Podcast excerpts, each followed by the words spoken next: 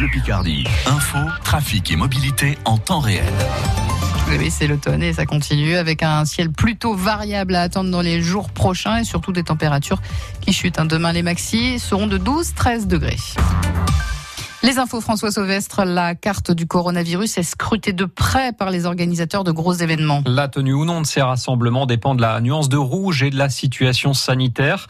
Pour l'instant, la Picardie est au premier niveau d'alerte, ce qui veut dire que la jauge reste à 5000 personnes, par exemple, samedi à la Licorne pour le match de Ligue 2 de foot entre Amiens et Pau. Même chose, sauf évolution de la situation pour la foire d'automne déjà reportée de juin à octobre. Elle débutera le 2 dans une semaine à Mégacité Amiens avec aussi le salon du chocolat celui du jeu, de l'immobilier et des fleurs et jardins. Pour Marc Zetoun, le directeur de Mégacité, le maintien de cette foire est capital économiquement parlant. Il le dit au micro France Bleu Picardie de Valérie Massip.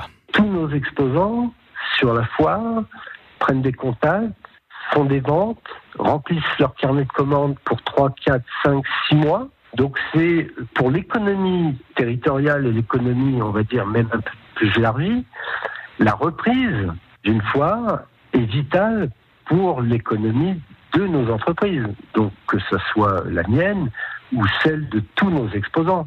Vous aviez chiffré, vous, euh, vos pertes euh, depuis le mois de mars euh, avec les reports, les annulations? On est sur une perte d'exploitation du 15 mars au 1er septembre de l'ordre de 60% de notre chiffre d'affaires. Mais nous, c'est un problème, mais nos exposants est un vrai problème. Hein. L'ouverture de la foire est une reprise économique générale. Après, on se pliera bien évidemment euh, à toutes les nouvelles euh, qui arriveront. Hein. Voilà.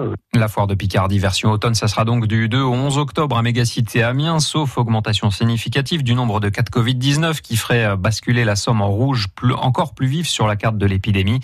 Pour l'instant, on le rappelle, le département est en alerte simple, tout comme l'Oise et l'Aisne.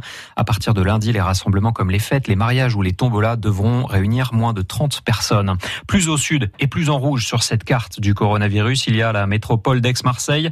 Là-bas, les mesures pour limiter les contaminations sont plus drastiques. Fermeture totale des restaurants et des bars des samedis. La mairie de la cité phocéenne demande 10 jours de délai pour appliquer ces mesures. Banque française visée dans une enquête pour crime contre l'humanité. BNP Paribas est soupçonné de ne pas avoir respecté l'embargo contre l'ex-régime soudanais dictatorial d'Omar el-Béchir.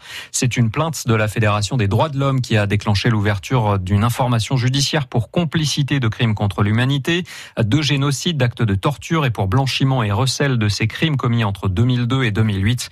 Dans la région soudanaise du Darfour, la guerre civile a tué plus de 300 000 personnes selon les Nations Unies. Les élus de la métropole ont rendez-vous dans une heure pour le conseil de rentrée. Au menu notamment des discussions sur la future augmentation du tarif de l'eau.